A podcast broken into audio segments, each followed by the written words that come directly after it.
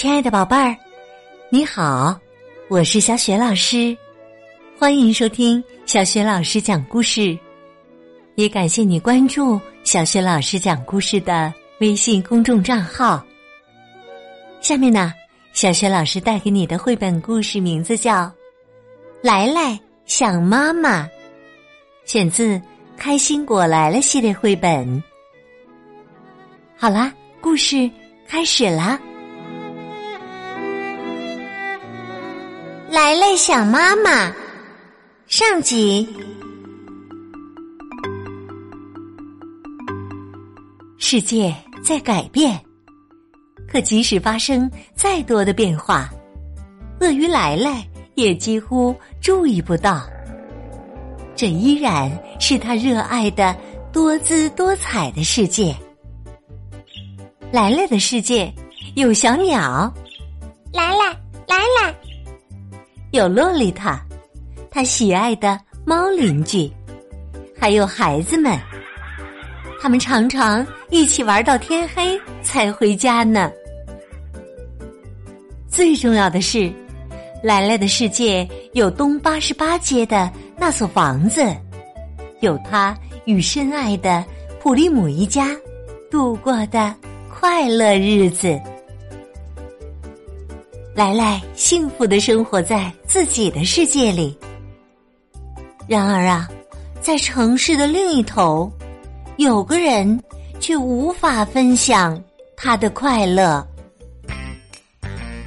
那个人就是赫克托·瓦伦蒂，舞台与荧幕双栖明星。现在啊。悲惨的他，生活完全陷进了黑暗与饥饿。他的壁橱空空，连个面包渣都找不到。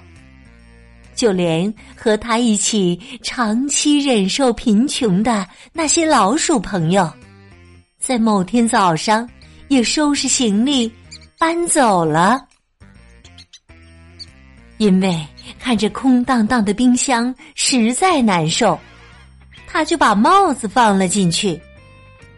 冰箱里有一顶帽子，加一罐孤零零的芥末酱。有一天呐，赫克托饿得实在受不了了，于是开始想象：嗯，帽子味道不错嘛。嫩嫩的，啊！再蘸上点芥末酱，嚯，味道好极了。为了忘掉饥饿呀，赫克托来到了街上，可这只会一次又一次的提醒他那咕咕叫的肚子。就连公园里的鸽子都在享受美味的食物。身体健康，快乐无比。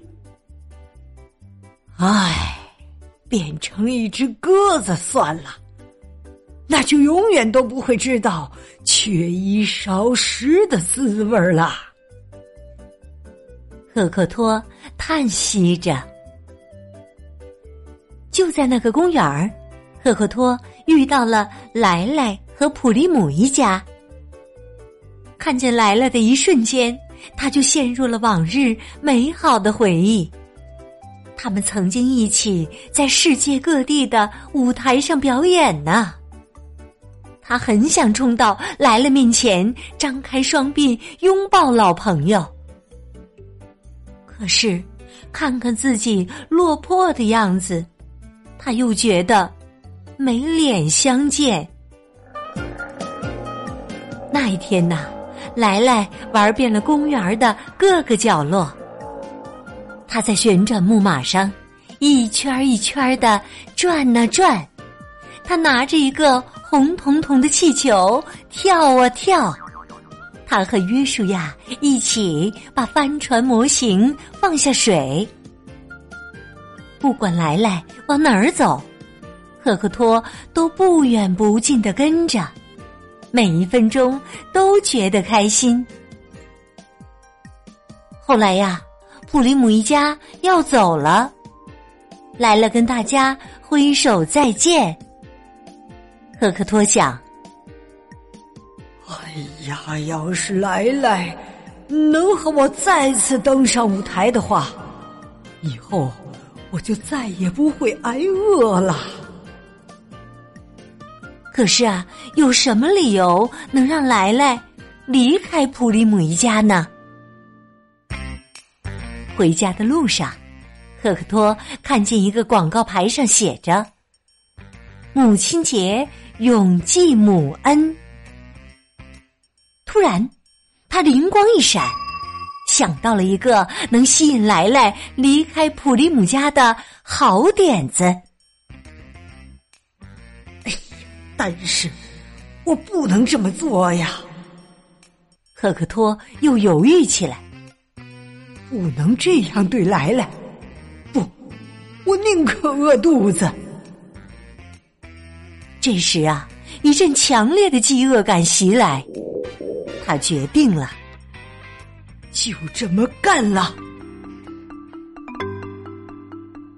第二天呢，一封给莱莱的信躺在东八十八街的那所房子门前。普利姆太太读道：“亲爱的来来，你想不想见见你亲爱的妈妈？要是你有兴趣，就马上来找我。”地址在信背面，署名是你的朋友赫克托·瓦伦蒂，舞台与荧幕双栖明星。附一个人来，又附带些点心。普利姆太太气呼呼的说：“居然说马上来！赫克托又耍什么花样？好拙劣的把戏呀！”约书亚大叫：“我不想让莱莱离开。”普里姆先生说：“莱莱哪儿也不去，他属于这儿。别想这封信了。”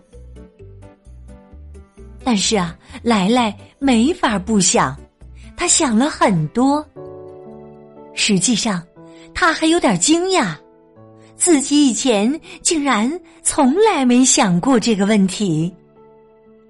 他小声的对自己说：“我不知道，我也有妈妈，但是我一定有妈妈的。没有妈妈，怎么会有我呢？”没过多久，来来就开始想象妈妈的样子。他觉得她一定是小个子，非常亲切。就像普利姆太太也很漂亮，就像普利姆太太。他越想下去，就越觉得他的妈妈像普利姆太太。他开始想象妈妈的嗓音，就像普利姆太太一样温柔。他仿佛回到了小的时候。妈妈总是对他说：“饿了吧，来来，给吃块全麦饼干，宝贝儿，拿两块吧，这个饼干很好吃的。”在他的想象中，妈妈还是个严格的妈妈，他会这样说：“一定要戴好帽子啊，要穿暖和点儿，别拖拖拉拉的。”过马路的时候小心点哦！记住，不要和陌生人说话。在学校好好表现，去吧。听到了吗，来来？在来来的想象中，当他给妈妈倒立、翻跟斗、表演所有绝活的时候，他会这样兴奋的大声惊呼：“哇，天哪！”你太聪明了。没过多久啊，来来想见妈妈的渴望已经无比强烈。